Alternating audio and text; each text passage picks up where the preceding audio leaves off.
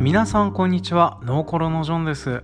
今回のゲストさんは前編に引き続きましてえーと、謎の米屋でいらっしゃいますところの米屋さんをゲストにお迎えして米屋さんとお米農家の販売スタイルの違いについていろいろとお話を伺っております、えー、まあ、どうやって仕入れたものを売るのか実店舗を持っているとその辺の人の呼び方が込み方はどのような工夫をしているのかとか、まあ、あと、えー、実際のお米の値決めはどのような形で決められているのかあと配達の仕方とかそういう風なので工夫はあるかとかそういうような感じでですねお米の売り方にフィーチャーした回となっております、まあ、チョコバイをやっている方もそうですし、まあ、お米をね自分自前で買われている人とかあと高いお米はどういう人が買うのかっていうふうなことを気にされている方に対して、えーと、すごく興味深い回になっていると思いますのでよろしかったら最後まで聞いてみてください。というわけで今回も参りましょう。バカ農業プレゼンツ農業トークコロシアム略してノーコロ。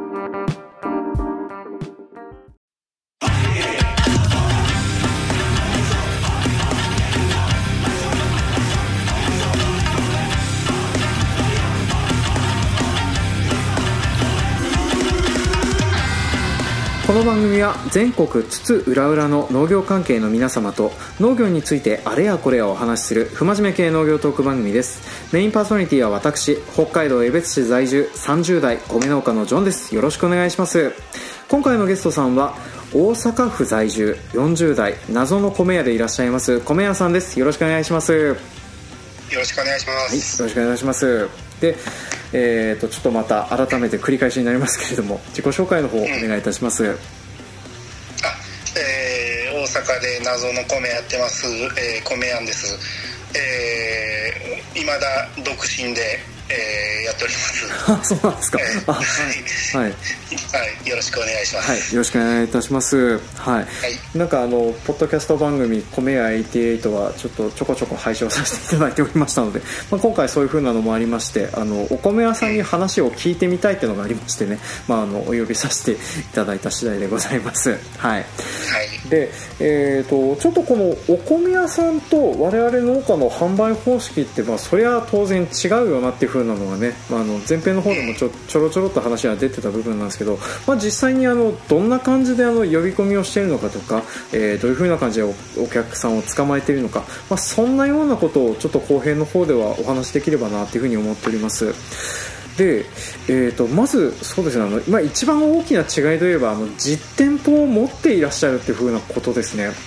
でまあ、農家の中にも時々あの自分の直自前の直売所みたいなのを持ってる方とかっていうのはいたりはするんですけれどもやっぱりそういう風な方ってどっちかというとあのなんか野菜をやってる方が多かったりするので、まあ、お米をやってて直売所持ってるって人がほとんどいないよなって 思ったりはするんですけど、まあ、そういう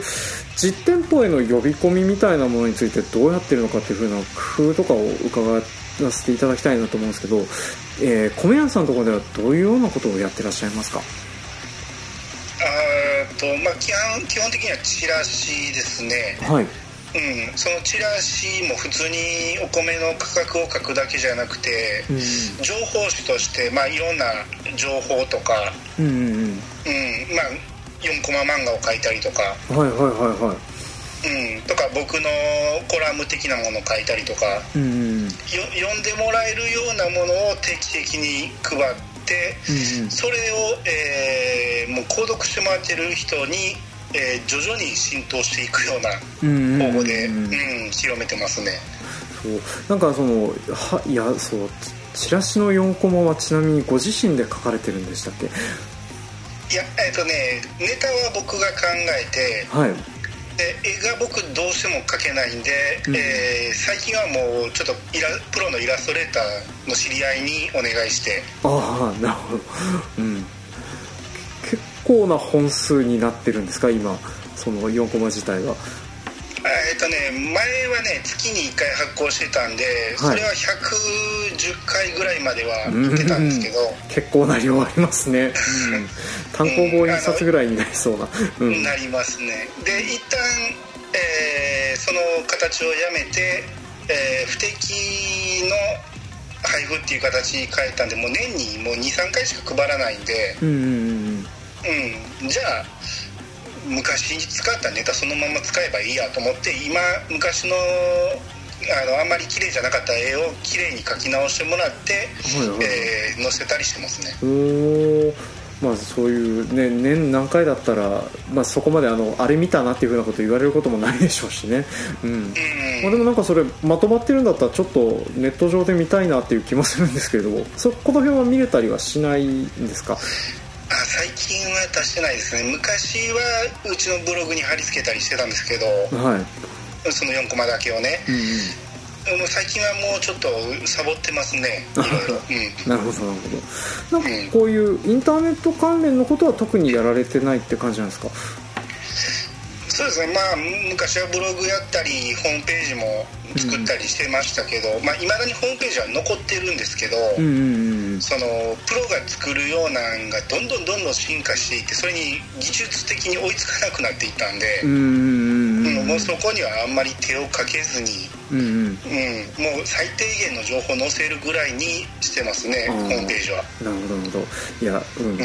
弊社も同じような状況になってますね。あのどうしてもあの自分でできちゃったとあの技術習得っていう風な方向に行っちゃうんですよね。人に頼めばもしかしたらできるのかもしれないけれどもなかなかそういう風な発想が出てこないですもんね。うちもそんな感じになってますね。まあでも今現在はそうやってそのチラシとかリフリフレットとかっていう風なことをやられてらっしゃるというような感じなんですね。うん。はい。でこの、まあ、実店舗にそうやって呼び込むような形をしていってそれであの、まあ、お客さんにいろいろと買っていただいたりそのなんか囲い込んだりっていうようなことするかなと思うんですけどそれでなんか工夫されてるようなことって何かあったりしますか？あ囲い込みというと、まあ、年間契約っていう形で、うんうんうん。うんあのー、まあ、全部のお客さんじゃないですけど一部。それに、えーまあ、うちが言ってるのはもう年経ってカタカナで書いて、うんうん、ちょっとポップな感じにして、うんうんうん、あのお客さんに損はありませんよと、うんうん、一応1年間契約してもらうけど余ってきたら別にキャンセルしてもらってもいいし、うんうんうんうん、足りなかったら、えー、前倒しで持っていくしみたいなすっごい緩い年間契約をしてるんですけど、うんうんうん。うんで、まあ、契約してもらった分に関しては、えー、値引きがあると。おうん、でやると、えーまあ、まあまあな数、えー、年間契約していただいてるんで。やっぱりそのなんなんですかねあの一応ホームページの方でちょっと載らさせてもら載ってるのをちょっと見させてもらってはいたんですけどあれですかあの、うん、なんか契約年数が増えれば増えるほどちょっと割引率が高くなってくるみたいな、えー、やつ。結構影響ありますか、うん、そうですね。あの続けてくれる方がほとんどですね。うんうんうんうん、もう十何年続いてる人がかなりいてるおすごいですね。うん、うん、ただえー、何年続けようが5年以上は変わらないんですけどね。あ、まあ、やっぱりあの底値の割引率みたいなのは一応決まってはいるんですね、うん、そうですね、まあ、その辺はね、あの携帯電話をかなり、うん、えー、意識してその継続割引みたいなのがあるじゃないですか。ああありますね。はい、うん、うん、どこのキャリアもありますね。はい、うんあの呼び方も、もう年経っていうのもガラケーみたいな感じで。うん、あの漢字で年間契約って書いてしまうとちょっと硬いイメージになるけど、うんまあそんな硬いもんじゃないですよって感じでカタカナで年経って書いて。うん、うん、でまあこういうどうチラシを巻くだけなんですけど、うんうん、まあ、問い合わせがあったりしてどうなんて聞かれたら、まあ、まあこんなんあのそんな大したことでね僕が考えて僕がやってることなんで、うんうん、全然気負う必要ないんでもうあの損させることはありませんのでって言ったら、まあ、大体つあの始めてもらえますね。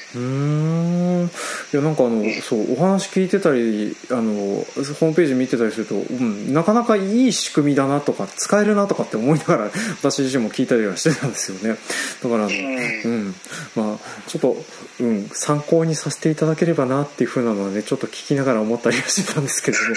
はい。あいやまああのどんどん真似していただいていいんですけどはい。あの管理は大変ですね。あ管理。はい。うんあのー、月に1回何日に、うん、えー、配達するっていうのを表にしといて、うん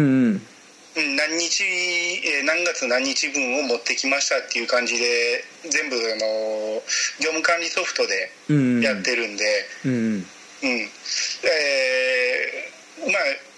かなり手間は取られるのは確かですね。あなるほど。結構そのなんなんですかね。月に何回もお米の配達はされるような感じなんですか配達というかそういう受け渡しというか、えー、店舗での受け渡しもあるでしょうし直接配達に行くこともあるでしょうし、うん、人によりますね。その1か月分まとめてほしい人もいれば、はい。えー、月に2回持ってきてっていう人もいてるし、うんうんうんうん。うん、その辺はその人の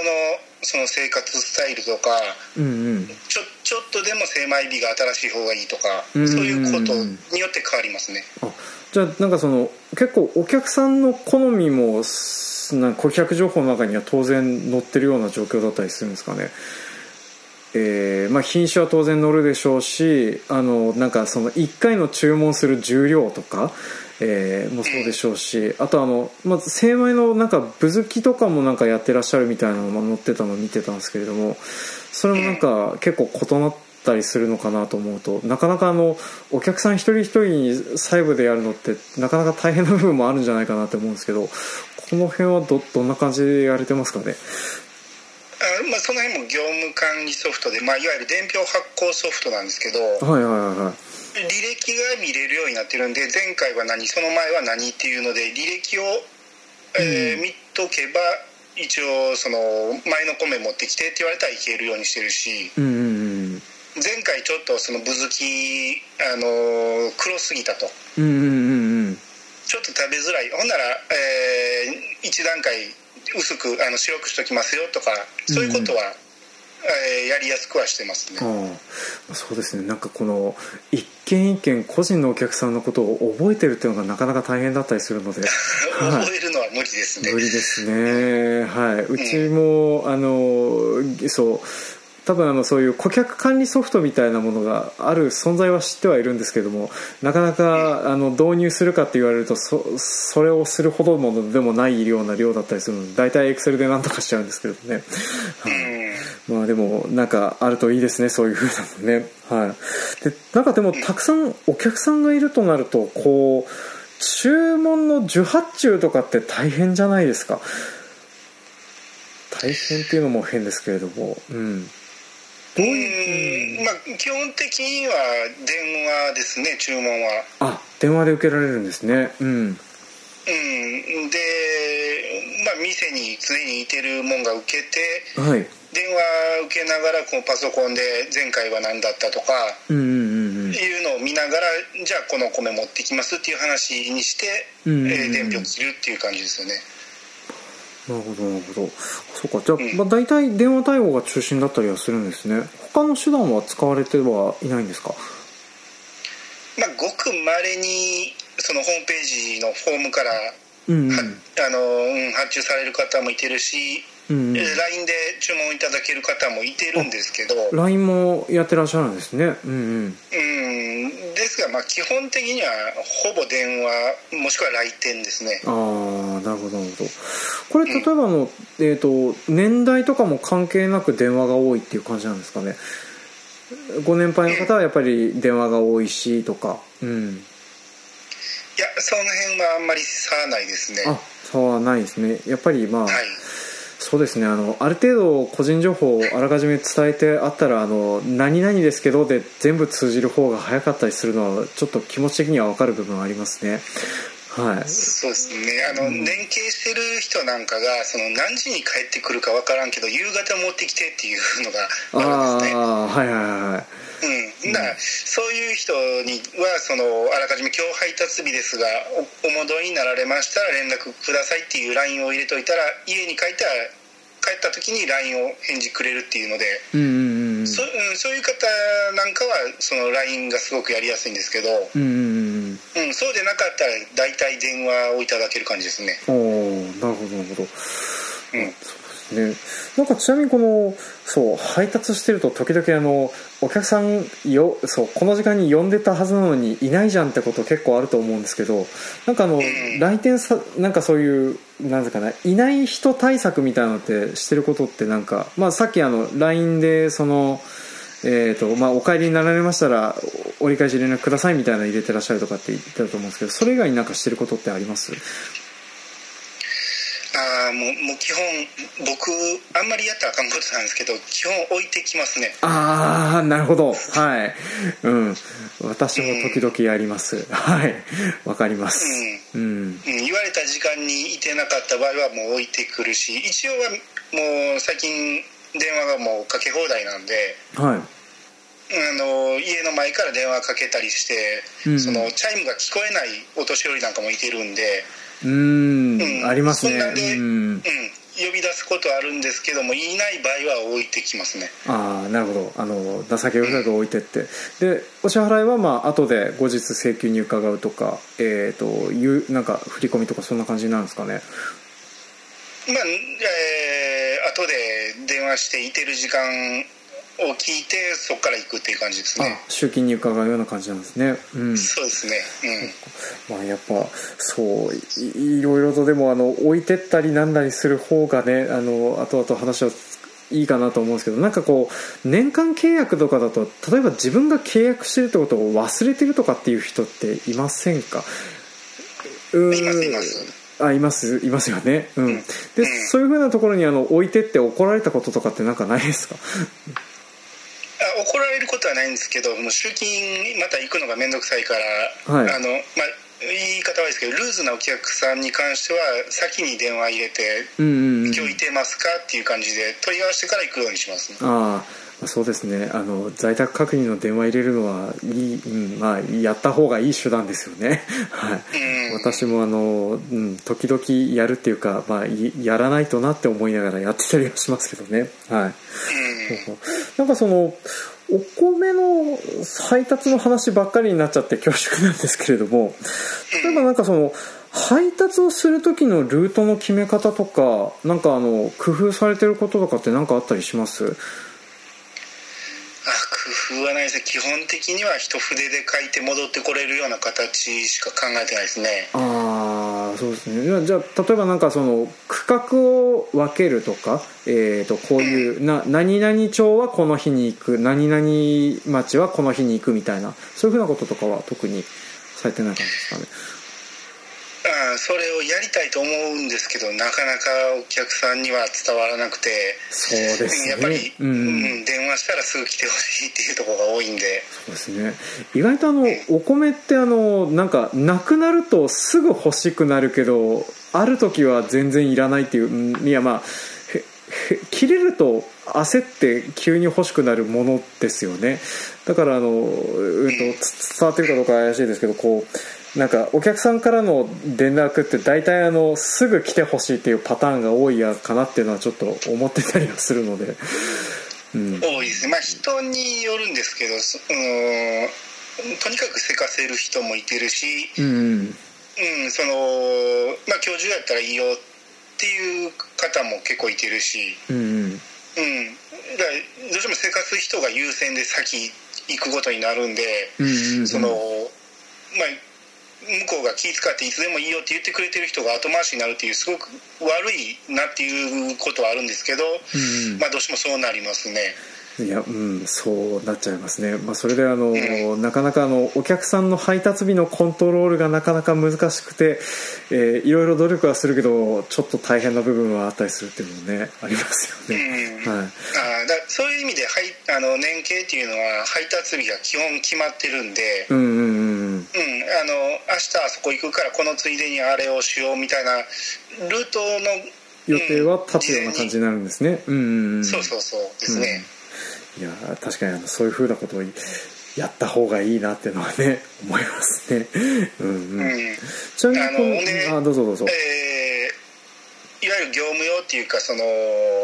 まあ、施設に届けたりとかはいえーまあ、そういうお店に届けたりとかいうのが結構あるんですけどそういう場合は基本前日注文いただいてるんで。うんうんうんうん。うん。そういうのと一緒に配達するっていうのと、うん、まあよ予定はそういうところが組みやすくなりますよね。前日注文をいただけると。うんうん。あじゃあ本当にあの当日注文入って当日届けに行くっていうふうなこともやってらっしゃるんですねあそれ一般顧客はそれが基本ですね。それが基本なんですね。ねやっぱりあの、はい。精米仕立てを売りにしてる部分もあるからってことですよねきっとね。うんうんですね。あとまあ前日に注文してって言ってしてくれる人が少ないっていうことでしょうね。うん、まあこの辺はうんわかります、うん、やっぱりあのきまそういうふうな感じで来ますね。はい。そうですね。そのお店とか施設の場合は仕事なんでうん。前日に発注してくれるけど、うんうん。家のコミビツ管理はみんな結構曖昧っていうかなくなった来てっていう感じですよね。そうですね。うん。うん。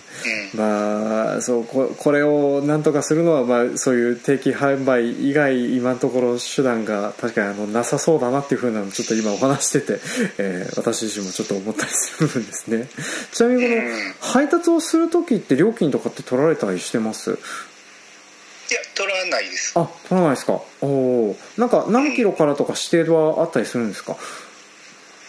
基本1000円以上ですね。あその金額これより上だったら届けますっていうふうな感じなんですね。うんうんそうですね。1000円以上であればお米でなくても届けますよと、うんおおうん、いう感じです、うん、ちなみにあのお米以外もなんか商品取り扱ってすることもあるんですか？まああの調味料だとか食品だとかまあ結構いろいろ揃えてますね。うーんなるほど。なるほどまあじゃあそういうふうなのも合わせてご注文いただけたら一緒に届けるよとかっていうふうなことをやってらっしゃるって感じなんですね。うん。そうですね。うん。うん。ちなみにそのおみまあ、配達ん？お店に呼び込む配達をして届けに行くっていうふうなところまで出ましたけどなんかどっかイベントとかどっかお店以外の場所に店頭に立ってお米を売るようなことってされてたりします？あー昔はよくやってたんですけどイベントに出店っていうのをやってたんですけど最近はあんまりやらなくなりましたね。ああなるほどなるほど。うん。まああんまり、うんあれはあその儲かるからじゃなくてもう基本儲けが出ないんでああいうとこ行っても、うんうんうんうんうん、楽しいから行ってたんですけど、うん。まあ体力的にきついということであんまり行かなくなりましたね。なるほど、まあ、やっぱりあのずっと立ちっぱなしになってることも結構ありそうですしね。うん。うん。で余らせたくないから最後投げ売りしたりするんで。うん。なあまりしたくないですね。うん。そうそうそう、うんまあ、でもその辺はまあいやってたら、うんまあ、そういうこともあらあなっていうふうなのはねちょっと分かります、はい、うん。うん、ちなみにあとちょっと話あっちゃこっちゃ言って恐縮なんですけど例えばあの遠方のお客さんに発送とかされることってあります？うんありますよ。あでそういう時の送料ってどんなふうに考えてます？えっ、となんか定額で行くようにしてるのとかあとあのうん。場所住んでる地域ごとによって値段を変えていくのかとか。あー基本的にはあのうち黒猫ヤマトで発送するんで、はい。えー黒猫ヤマトの、えー運賃そのままいただくんですが、うんうんうん一応4000円以上買っていただいたら、えーこっちで負担しますよとか、おおうん、あと集金が必要になってくるんでそのヤマトの、えー代引きを使う場合は代引き手数料は5000円以上ですとか、うんうんうんうんうん、あの一応そういう形になればこっち負担であ発送はしますね。あなるほど。いやなんか、ん。あの遠くになればなるほどちょっと値段も大変だなっていうふうな部分はあるんですけど。あそそうだからあの、うん。申し訳ない北海道と沖縄は除外あさせ出たあてもらってますのあれですね。北海道沖縄送料別っていうふうなのはどこでも聞くワードで はいよく聞き慣れておりますね。はい。異常に高いんですよね。そうですよね。はい。いやわかります。私もあの北海道から沖縄を送ろうとすると普通にあのお米例えば1 0キロお米を送ろうとしたらその1 0キロの米代よりも送料の方が高くつくような感じになりますからね。そうですね、はい、はいまあ、ここ最近あの黒猫ヤマトだとなんかあの重量に応じて値段の幅が随分出たりもしててその辺とか影響なかったですか？これ地域によるのかもしれないですけどその重量制限はかなり厳しくなったし、うんうん基本3 0キロは送れなくなったし、いやそうですね。うちも3 0キロ送れないの結構困るんですよね。うん。そうそう、うん、でまあ1 0キロとかやったらこのサイズに収めてくれたら、えー、言っていいかな。多少オーバーしてもいいよと、うん、大きささえ守ってくれたらみたいな感じでぎゅうぎゅうに詰めて送ったりはしてますね。あ意外とあのドライバーさんが集荷に来てくれると厳密に見ないからそのちっちゃいサイズで通るってことはありますよね。はいそうです。昔はね、あのー、もう当たり前やったんですよ。何キロ送ろうが一番小さいサイズっていうのは当たり前やったんですけど、うんうんうん、これが、えー、12年前の、えー、送料見直しの時に全部ダメになったんで、うんうん。うんでそういうのもあってそのウェブ上の販売っていうのはかなり消極的にはなりましたね。ああまあそうですね。ちょっとなかなかあのそれでその送料負担っていうふうなことになってくると結構でかかったりする部分がありますよね。はい、うん、うん、だから前から続けていただいている方はもうもうやむなく。ないけど、うんうんうん、うん、無料で送らせてもらうけど新規で来られたらもうしんどいだけなんであんまり嫌だなみたいなことはありますうん、いやちょっとお気持ちは分かります、はい、ね、なんかあの世の中例えば楽天市場とか送料無料が基準みたいになってる世界あるじゃないですか。あの、うん、まあ基本的にやってることといえば商品代金に送料を転嫁してるだけなんだよなっていうふうなことは販売する側としては思うんですけれどもでもお客様としては送料無料っていう風な文言につられて買っちゃうよねっていう風なことは私自身思ったりしてる部分なのでね。そうですね、うん、やらざるを得ないですよね、まあ、うん。うん、ただまあ欲しいと言っていただけたら食べたいと言っていただけたらもちろん嬉しいことなんで、はい、もちろん、うん、赤字が出ない限りはやりますけど、うんうんうん、あえてこっちから広めることはしてないですね。ああなるほどなるほど、うん、まあ、はい。ね、なんでや一応やろうやろうと思ったあそうですね。あの今のところその米屋さんのところで、えー、ネットショッピングをしようとすると若干お得だよっていうふうなお得っていうか米屋さんにダメージを与えつつお得だよっていう話にはなるとは思うんですけれども、うん、まあでもまあまあ、損はしない設定にはしてますあ一応まあそうなってればいい いいなとは思うんですけどね、はい、はい。ね、ちなみにあとそうですねちょっとなんか聞きそびれてることで1個あったのがあの、うん、販売をされる時のお米の値段ってどんなような形で決められてますか、まあ、店頭価格ですね。うん、うん。まあ、これに関してはもうこっちの都合なんですよね、まあ、基本的には仕入れの価格から、うんうん、あの経費と一定利益をもらってそのままつけるんですけど価格をね、うんうんうんうん、ただやっぱり同じ価格帯の米ばっかりになっても困るんで、うんうんうん。うん、ある程度そのランク付けをしてこの価格帯にこの商品やったらぴったり入るっていうのを仕入れたりして、うんうんうんまんべんなくどの価格帯であっても、えー、お客さんが選べるような形にはします、ね、おなるほど。じゃあやっぱりそのえっ、ー、と基本はまあ仕入れ値ベースであのいろいろ乗っけて考えていくってことだと思うんですけどまあどどうでしょうかね。例えばあのこう高く売れそうなお米をちょっと高くしてみたりとかえー、仕入れ値はちょっと高めだったけど若干安めに、えーと、売るようなことにしてみたりとかそういうふうなこととかってやられてることってあります？うんああのー、まあやっぱりその安いお米ってずっとあるわけじゃないんで、そのその都度、えー、探して安く特売特売じゃないですけどそのいつも売れる価格帯に合わせて販売するんですけど、うんうんうん、仕入れ値がやっぱりいつもよりも高く買ってしまってもやっぱりこの価格帯の、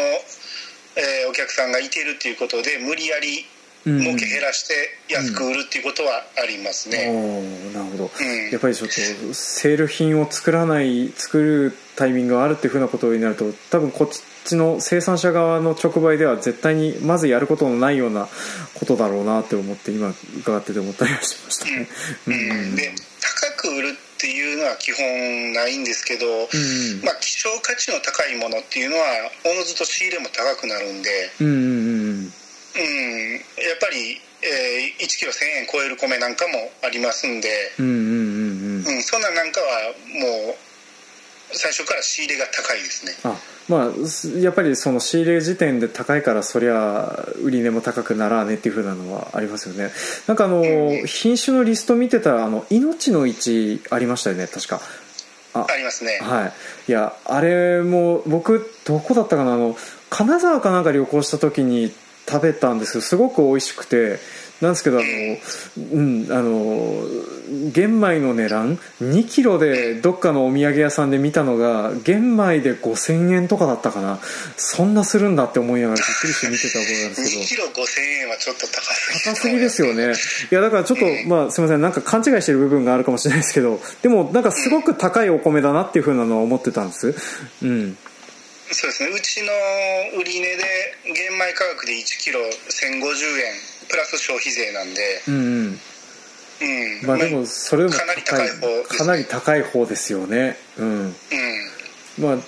作ってる数自体が少ないのとあとあれも確かあの品種改良でなんか個人の農家さんが作られた品種だったかなと思うんですけれども。違違ったかな？うん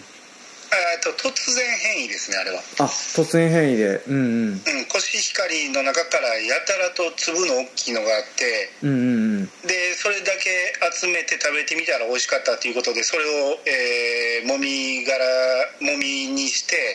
種もみにして、うん、えー、栽培し始めてそこからもうおいやっぱり出来上がったら美味しいっていうことでうんうんうん。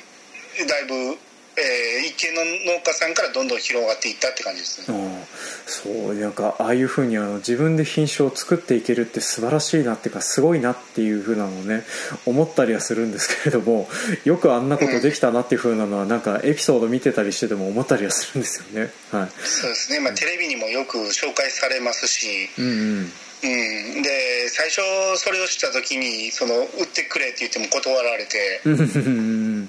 でなかなか量も、うん、うん、岐阜県なんですけど岐阜県まで行って、うん、でなんとか売ってくれへんかと。向こうのその田植えイベントなんかも参加して、うん、もうとにかく顔を打って、うん、ほんで2年越しぐらいでようやく仕入れれるようになって。うんうんうん。うんで、まあ、たまにね値段が高すぎるっていうことで余ることもあったんですけど、うんうんうん、ここ数年はもうずっと品薄で、うん、うちも数量増やしたいんやけど、えー、応じてくれないみたいな感じですね。まあ、やっぱりあの作ってるところが少ないとそういうふうなねあの制限はどうしても出てくる部分はありますよね。ちなみにそういう高めのお米ってどういうお客様が買われるんですか？あまあ富裕層ってわけでもないですね。そのお米には値段はいとわないっていう感じでそのお米だけは美味しいの食べたいっていう方がごくわずかいらっしゃるんで。うんうんうんうん。うん。そういう方が、えー、毎月そのそれも年金もありますし。うんうんうんうん。うんあと正月はちょっといい米食べたいということで正月前に売れたりもしますね。なるほど。やっぱりあのなんか米マニア的な人はいるんですね。そうですね。あの、粒がねコシヒカリの1.5倍ほどあるんで。うん。でかいでかいですよね。うんうんう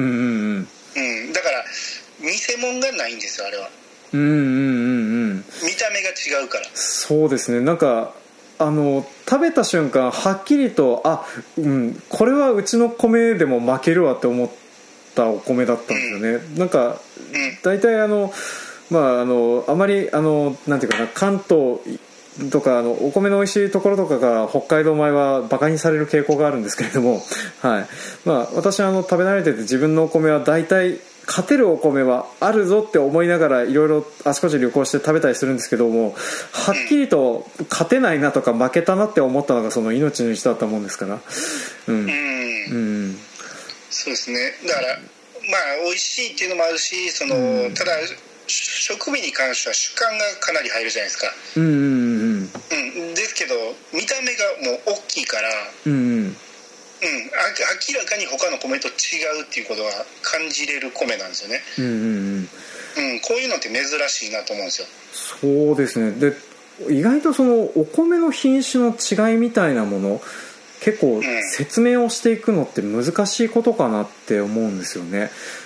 ああのいやうちも、えーとまあ、北海道米で4品種あ扱ってて、まあ、今現在もいろいろあってちょっと2品種に減らしちゃったんですけれどもその2品種でも差別化をして説明をするのが難しいとかっていうのは思ってたりするんですけどたくさん多分品種があると余計にこんがらがってくることあると思うんですけどもなんかそのお米それぞれにその味の評価みたいなものってどどんなふうに説明されてます？これもね詳しく説明してもね、うん、あの要はそのお客さんが家で炊いて食べる時に、うんうん、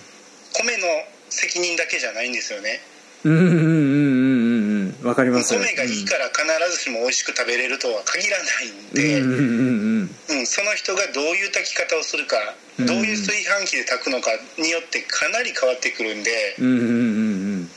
厳密にこの米はこうだからこう美味しいっていうところまでは、あのいちいち説明しないというかお客さんの求めていることだけ答えるようにしますね。例えばこれはえー、柔らかいのとか粘りは強いのって聞かれたらうん、これは柔らかい。いやこれっちの方が柔らかいですよとか、うんうんうん、そういう感じで説明するようにはします。あじゃあもうお客さんが望んでる基準で違いを説明するような感じなんですね。あの粘りを気にする人は粘りあの甘みを気にする人は甘みとかそんなふうな話ですねそうです。ねぶぶきの場合は減農薬の方がいいとか。ああそうですね。うんうんうん、うん、そういう感じの説明になりますね。ああなるほどなるほど。うん、うん、いやそう。なんかあと本当にあのたくさんの種類を扱われてたりするとあの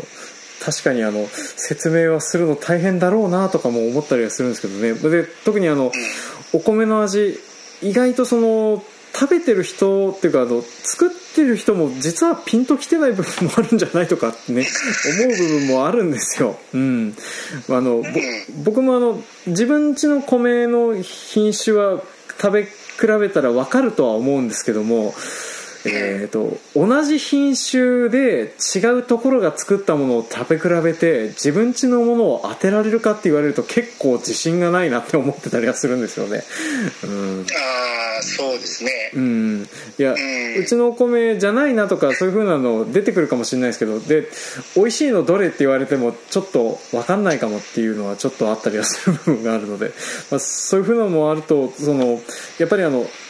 比較することとかそのお客さんが重視している基準みたいなもので教えてあげるっていう風な方式はとてもいいややり方なんだなっていう風なのがね ちょっと伺えてよかったなって思います。はい。はい。はい。じゃあすいません。ちょっとあのなんか取り留めもなくなってきたのでちょっとこの辺で一旦締めさせていただきたいなって思います。はい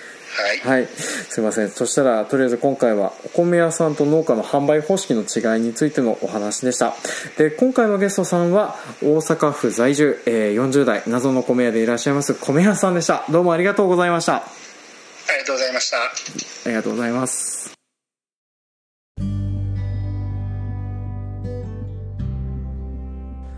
はい、今回も長々とお聞きくださいまして誠にありがとうございます。当番組への感想コメントはツイッターハッシュタグ、ノーコロとつけてつぶやいてください。ツイッターやってないよという方は、メールアドレス、ノーコロ at gmail.com までメールをお送りくださいますようお願いします。また、当番組を聞いていながら、えー、公式ツイッターアカウントをフォローされていない方、えー、ぜひとも当番組の公式ツイッターアカウントをフォローしていただき、えー、こんな配信がされましたよというふうなツイートをリツイートやいいねなどで拡散していただくようご協力のほどお願いいたします。まあ、こうやってあのご協力いただくことによってですね、えー、つながりが増え、つながりが増えた結果私のナンパできる範囲が広まっていくという風なね、えー、形になっていくので、まあ、ぜひともよろしくお願いします。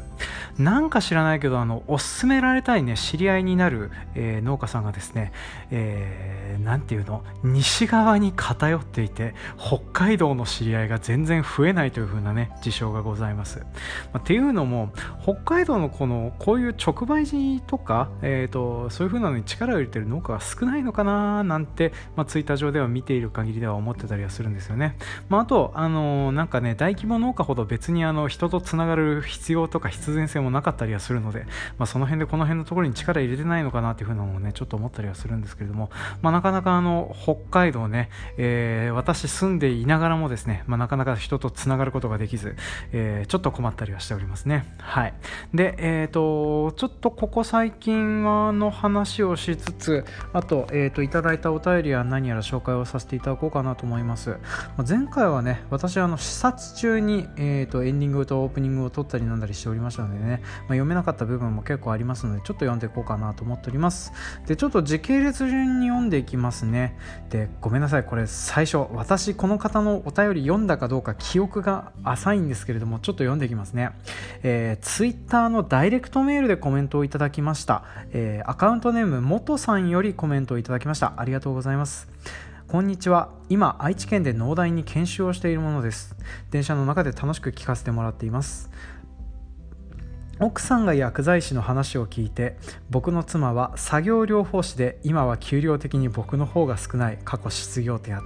なんか似てるところあるかなと思いながらこれから妻に仕事辞めてもいいよって言えるように頑張っていこうと思います。っていう風な感じでねコメントをいただいておりました。ありがとうございます。あの慣れ初めの私の回にねあの多分コメントいただいてたやつかなと思ってたんですけどダイレクトメールでいただくとねついうっかりあの読んだけど忘れてしまいますね。ですいません。これであの読んでたら申し訳ないです。あの 二重に忘れてんだお前っていうね。意外とこういう風なそのコメントの管理やら何やらちゃんとあのデータで残しとかないと読んだか読まないか分かんなくなっちゃってダメですね。はい、まあ、なんですけどね、まあのこういう風な感じでそのあれですよ。でもあのこうやってあの一緒にできるのはいいことかなって思うんですけどもできるんだったらダブルワークの方が生活は楽だったりするぜっていう風なのね私聞なんかこちらのお便り読ませていただいて 思ってたりする次第なんですけどね。まあどうしてもあの新規収納で1人で入っちゃうとねあのなかなか手も足りなかったり人手を集めるのも大変だったりっていう風なのでやっぱ家族に頼りたがるっていう風なのもあるとは思うんですけどもね。はい。元さんのご検討をこれからもお祈りしております。はい。なところで次々ましてコメント読んでいきますね。えー、っと、あとあれですね、私のノーソロ、ミトイター会について来たやつについて読ませてもらいます。えー、トリフィドさんのコメントは読んでなかったと思うので読んできますね。えー、狩猟で弓や銃の引き金は自分には引けないだろうと思いますシステマチックな土地区鳥ならできるかもスキルのある人が私的な関係で消費されること。ただなのは飲み込んでもなんで当然のようにいや手伝わない方が悪者になる空気がなぜ？というふうなのは同感です。っていうふうなコメントをいただきました。ありがとうございます。ね。私も打てるんですかね？あのこの狩猟でのとどめとかね。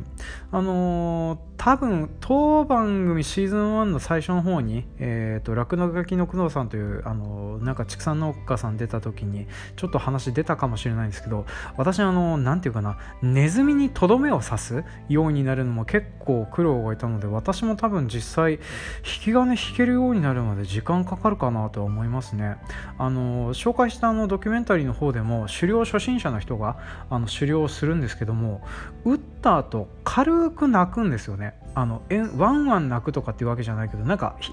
涙が一つツーって落ちる感じで泣くんですよね。だからなんかこうやっぱりショックなことではあるんだろうなっていうのは思っててで私もちょっと実際にそうなった時にどうなるのかなと思うんですけどね、まあ、そこまで言ってんだったらやることはやると思うんですけどね。まあちょっとこの辺はね、まあ、わざわざ我々生活して本当は必要のないのにそういうふうなことをしてしまうっていうふうなのもちょっとどうかなと思う部分はあるんですけど、まあ、やってみたいものの一つですね、まあ、ただあの高校の話でもしましたけどね。どうしてもこの日本国内あのスキルとかね何かできる人はねただで使われて当然みたいになりがちになって、えー、そういうふうな関係を立ちがちになるっていう風なのね分かってくるような気します、まあ、日本国内でこうやってね個人主義がどんどん進んでいったのってもともとの村社会でこうやって互いに消費し合うっていう風な関係が前提にあっててそれに耐えられない人っていうのがやっぱりいたんだなっていう風なのがね。でやっぱりいたのがあのもう無理だよねっていう風な形になってきてで今現在の過渡期に入ってるよねっては思うんですよね。昔タダで使えてたけど今はもうただじゃ使えなくなってるっていう風な状況になってるので、まあ、それ以外に変わるねモチベーションとかっていう風に言われてるんですけど、まあ、やっぱりただで使ってるうちはねダメだなっていう風に思っております。皆さんもあれですよ。友達だから負けてねとか友達だからただでちょうだいねとかっていう風なの言ってると友達なくしますからね。気をつけてくださいね。中ってね私もあのここ最近あのねお友達のデザイナーさんにだいぶ無理をさせてるような気がしてて大丈夫かなっていう風なのね思ってたりはするんですけれども。はい、まあ、そんなような感じでねあのコメントいただきました。ありがとうございます。であと今回のコメヤンさんの回、えー、前編の方に関するコメント早速来てましたので読み上げさせてもらいますえー、っと、ポッドキャスト番組、えー、っと、備えトロンを配信されてます、巻貝さんよりコメントいただいております。ありがとうございます。コメヤンさんの回、販売者からと生産者からの視点の違い、とても興味深いお話でした。それぞれにマーケティングの苦労、資格認証などの権威づけの悩ましさ、消費者といかに進化に向き合うのか、対話が非常に発展的だと思いました。というふうなコメントいただきました。ありがとうございます。もうね、こう,、まあ、こうやってあのスムーズにまとめていただけると大変助かります。こうね、やっぱりあの売る人と話すあの生産する人ちょっと声をかけてみてよかったなっていうふうに思っております、まあ、米庵さんあのお米農家で、まあ、ポッドキャスト番組も配信されてたっていうふうなので私あのつながることができてねあのお話をしたりできたりってたんですけれどもあのこうやってその何て言うのかね関係する人とどんどん話していくっていうのをちょっとこれからやっていってもいいかななんていうのはねちょっと思っておりました。中ってね主婦主婦とかうーんまあまあ ちょっといろいろと考えておこうかなと思います。ねまああのちょっとこんな感じであのお米農家側からもそうですしえっ、ー、とまあ米屋さんからもそあののお米屋さん側からもそうですしねちょっとお互いの意見すり合わせが皆さんのためになってればいいかなって思っておりますね。あと,、えーと、当番組をご出演いただいたお米博士よりコメントいただいておりました、えー、ちょうどこういう、えー、米屋と米農家の認識の違いをブログで書きたいと思ってました。同じ米を扱ってるのに米屋と米農家の意識は全然違います。それは直面している現実が違うので当たり前といえば当たり前なのですか？っていう風なねコメントいただきました。ありがとうございます。ねツイッター拝見してるとね今現在ハワイにいらっしゃっていいなとは思ってるんですけどね、まあ、お米博士は仕事で行っておりましたから、あ、の当番組の方でも一応ゲスト出演していただいておりました際にねあの世界で売ってる時にはどんな反応があったかって回はあったと思うんですけどまたハワイでちょっといろいろとやってらっしゃるみたいですね。そうお米博士もねもう一回読んでねちょっとあの聞きたいことっていう風なのがあるって言ってね。一応あのなんかなえっ、ー、と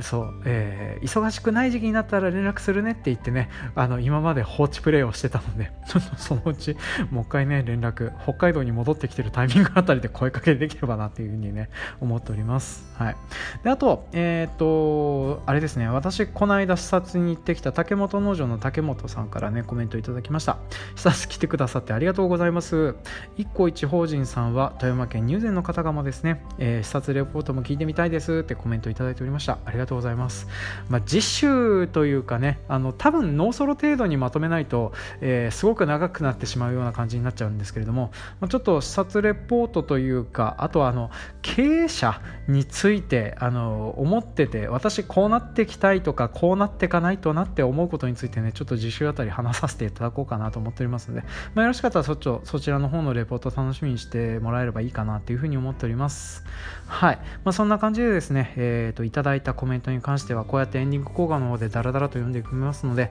もしよろしかったらこちらの方まで、えー、ご連絡いただければ嬉しいかなと思っております。であとですねえっ、ー、と引用リツイートとかそういう風なのでコメントいただけるとのも大変ありがたいんですけれども、えー、できればあのハッシュタグノーコロという風なのをつけていただけるとですね 私が見つけやすいです、まあ、ちょっと今回もあのもしかしたらあのコメント漏れてる方もいらっしゃるかもしれないですけどすいません。ちょっとあのそういう風な事情で漏れてる可能性もございますのであの読まれてねえぞっていう風な方はですね、まあ、次からちょっとその辺気をつけていただければなっていう風に思っております。はい。でえっ、ー、と次週なんですけれども一応ですね、ちょくちょくナンパの連絡をね、いっぱいしてるんですけれどね、まあ、なかなかあの捕まったり捕まってなかったりっていう風なのがね、頻発しておりまして、えー、次回ちょっと今現在あの収録のストックがないような状況となっておりますので、まあ、私一人喋りみたいなものを配信しようかななんて思っております。まあ、なので、えー、とちょっと講座形式でね、えー、そうだな、またアンケート機能を使ってね、お題どれがいいですかってっていう風にやって、えそれをね配信するっていう風なことをやってみようかな。ねこうやって自分の組を締めていくっていうね。私あの明日からあの自主的な参加を強要されている団体の全道大会に参加し、えー、その後ですね日曜日から家族旅行であのディズニーランドの方に行ってくる予定になってたりするんですよね。で戻ってくるのが水曜日ってなると、えー、収録ができるのがですね金曜日の夕方しかないっていう風な状況でねできるのお前っていう風な感じでございますね。うーんまああの何かしら配信はしようと思いますので楽しみにしていただければなという風に思っております。というわけで長々とお聴きください。ださいましてありがとうございました。次週もお楽しみに。